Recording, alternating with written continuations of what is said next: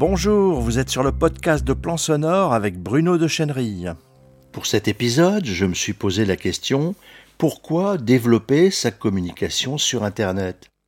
Vous pensez peut-être que vous n'en avez pas besoin, ou vous ne savez pas comment faire, ou bien vous n'y avez peut-être tout simplement jamais pensé.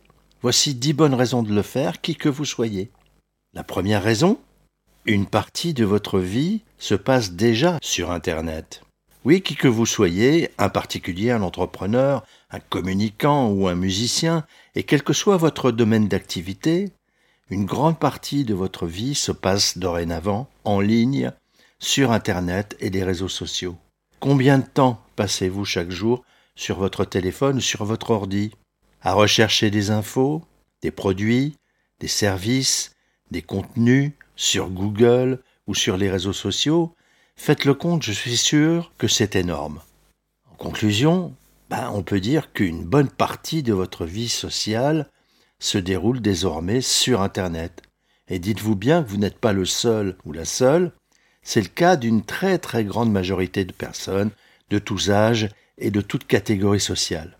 La deuxième raison, qui découle directement de la première, c'est que vous pratiquez déjà la communication sur Internet. C'est un peu comme M. Jourdain de Molière, vous savez, qui faisait de la prose sans le savoir. Que ce soit en privé par email ou sur WhatsApp, ou bien de manière plus publique, sur Facebook, Instagram, TikTok ou LinkedIn, vous communiquez tous les jours sur Internet. Vous faites des recherches, vous exprimez des opinions, vous envoyez des selfies, des vidéos, des reels, ou vous répondez à certains ou certaines qui envoient des messages, des vidéos, etc. Ça, c'est vous dans votre vie privée, aussi évidemment dans votre travail. De manière spontanée, au fil de l'eau, vous pratiquez déjà, sans y prêter vraiment attention, la communication sur Internet. La troisième raison, c'est que vous avez souvent l'impression de subir cette communication sur Internet tout ce temps passé sans trop rien maîtriser, qui envahit votre vie privée et votre travail, vous le ressentez parfois comme du temps perdu, même si vous ne pouvez en réalité pas vous en passer. Vous avez la sensation de la subir un peu, un peu beaucoup d'ailleurs, cette communication sur Internet, n'est-ce pas? Pourquoi C'est addictif et toujours à portée de main, de clic ou de touch? Vous ne coupez jamais le fil? Reconnaissez-le, vous êtes toujours en ligne, comme tout le monde ou presque, et vous avez l'impression que c'est une obligation. La quatrième raison, alors pourquoi voudriez-vous encore la développer, votre communication sur Internet? Vous trouveriez ça très contre-intuitif, pas tant que ça. Réfléchissons un peu. Vous êtes submergé par le flux d'informations sur Internet et les réseaux sociaux. Vous avez souvent l'impression que vos propres messages sont comme des bouteilles jetées à la mer. Vous êtes au milieu du fleuve vous vous laissez dériver, sans avoir de maîtrise sur le courant. Vous vous sentez comme perdu au milieu de tout ça. Pourquoi? Parce que vous n'avez pas la maîtrise de votre communication sur Internet. Vous ne contrôlez à peu près rien. Vous n'êtes pas le plus souvent à l'initiative. Vous vous laissez faire et c'est très inconfortable. Alors il est peut-être temps de réorganiser votre pratique, en fait de la structurer pour en profiter beaucoup plus, de manière plus sereine et efficace. La cinquième raison, c'est le paradoxe less is more. Vous connaissez sans doute ce précepte incontournable de la création artistique et du design. Un des tout premiers à l'avoir clairement énoncé, c'est un de nos grands écrivains français de la première moitié du XXe siècle, et oui, c'est Antoine de Saint-Exupéry. Oui, c'est bien lui qui a écrit Le Petit Prince, Terre des Hommes, entre autres livres marquants il était aussi journaliste, dessinateur et un des pilotes pionniers de l'aviation de l'aéropostale. C'était un grand homme. Et entre autres, il a dit, ou plutôt écrit, La perfection est atteinte, non pas lorsqu'il n'y a plus rien à ajouter, mais lorsqu'il n'y a plus rien à retirer. C'est le roi des principes pour tous les créatifs, les designers, les artistes. Et il vient contredire le suivant, pourquoi faire simple alors qu'on peut faire compliqué. Celui-ci, c'est le principe très bien connu de l'administration française qui a le don de nous embrouiller, de nous submerger, de nous noyer dans son flot de réglementation et de complications. Tiens, submerger, noyer, flow, complications, c'était aussi vos mauvaises sensations dans le flux d'Internet. Alors revenons à less. Moins, c'est plus. La traduction française n'est pas très élégante, mais le sens est tout à fait respecté. L'artiste, le créateur, le designer, moins il en fait, mieux c'est. C'est-à-dire qu'il va épurer, éliminer tout ce qui est inutile dans son œuvre, et c'est cela qui va renforcer, mettre en valeur l'essentiel dans cette œuvre, et lui donner la beauté, la lisibilité, le calme et le bien-être nécessaires. La sixième raison, quel est votre positionnement dans la communication sur Internet Dans ce flux d'informations de communication sur Internet, vous vous noyez parce que vous êtes principalement récepteur et que ce sont toutes les sources innombrables qui vous bombardent en permanence. Et là, pour bien comprendre, revenons au schéma de base de la communication tel qu'il a été modélisé par Claude Shannon et Warren Weaver en 1948 dans ce qu'il est convenu de nommer la théorie de la communication. C'est le modèle de Shannon et Weaver et c'est très simple. Un émetteur, une source, transmet un message par un canal à un récepteur. Et le modèle de Shannon et Weaver, c'est que toute forme de communication peut se résumer à ce modèle émetteur, canal, récepteur. C'est aussi le cas en communication sur Internet.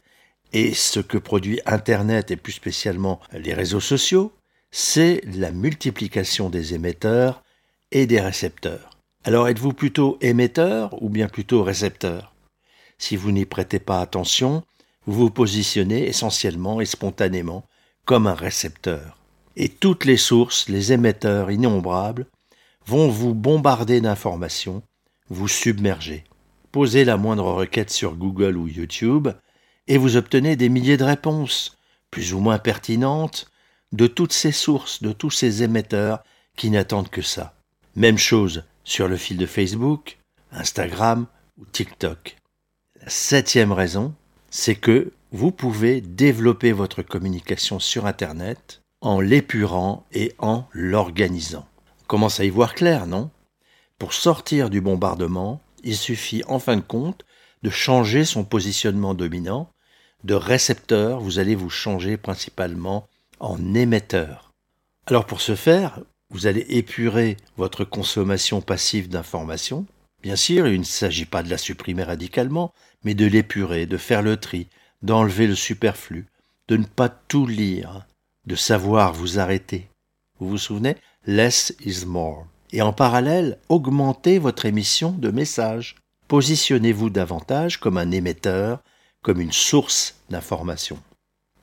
Bien sûr, il ne s'agit pas de s'agiter pour s'agiter, ni de raconter n'importe quoi. À l'inverse, j'entends déjà votre objection, mais je n'ai pas grand-chose à dire, à communiquer, ou alors à l'opposé, je communique déjà sur Internet, je publie, j'envoie des messages. Dans les deux cas, il s'agit de réfléchir à votre nouveau positionnement et de vous organiser pour le développer. La huitième raison, il s'agit de créer des contenus pertinents. Si vous êtes déjà communicant ou communicante, vous êtes probablement déjà sensibilisé à cette problématique. Mais croyez-vous que le message publicitaire soit le béaba de la communication sur Internet, ou même son arme absolue? Non, pas du tout. Si vous réfléchissez bien à votre propre appétit sur Internet, ce n'est pas cela que les internautes recherchent. Ce n'est pas ça que vous recherchez sur Internet. Ce qu'ils désirent le plus, les internautes, ce sont des réponses à leurs questions dans des contenus fiables et pertinents.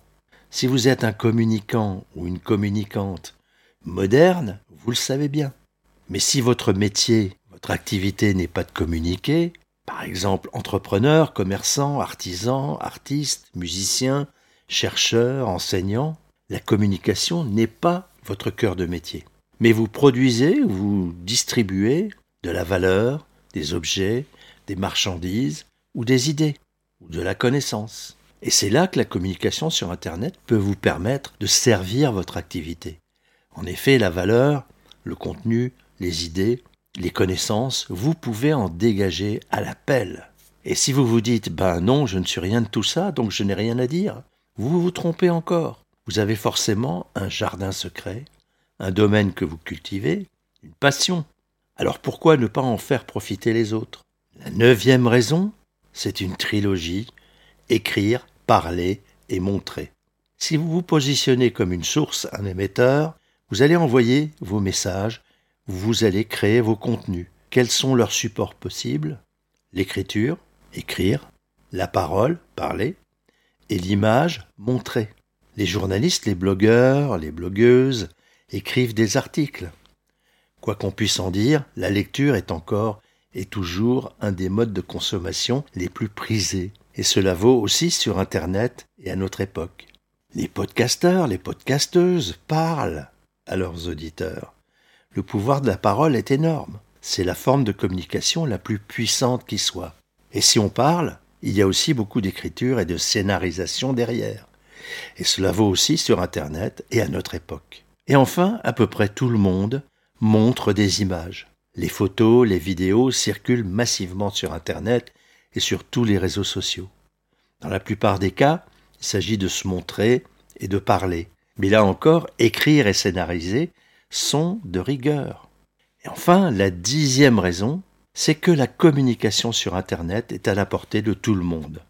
Comme l'ont déjà compris beaucoup de blogueurs, de blogueuses, de podcasteurs, de podcasteuses, d'influenceurs, d'influenceuses, les moyens de production et de diffusion de contenu sont aujourd'hui à la portée de tout le monde et ne demandent pas beaucoup d'investissement financier.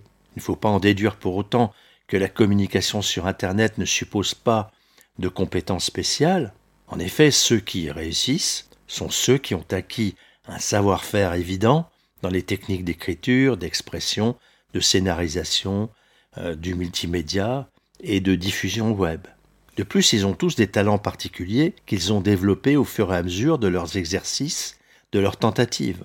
Mais le talent, les compétences, quelles qu'elles soient, ne sont pas innées, loin de là, et tout un chacun peut travailler à les développer en autodidacte ou au travers de formations. Alors pour conclure, on peut dire que développer sa propre communication sur Internet est une affaire à la portée de tous.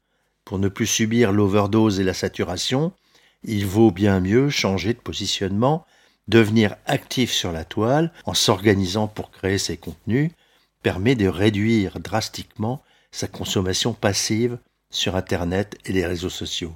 Pour mener à bien une activité, développer son métier, on peut acquérir assez facilement les savoir-faire de la création et de la diffusion de contenu. Et ce sont désormais des compétences transversales indispensables et recherchées dans tous les secteurs d'activité.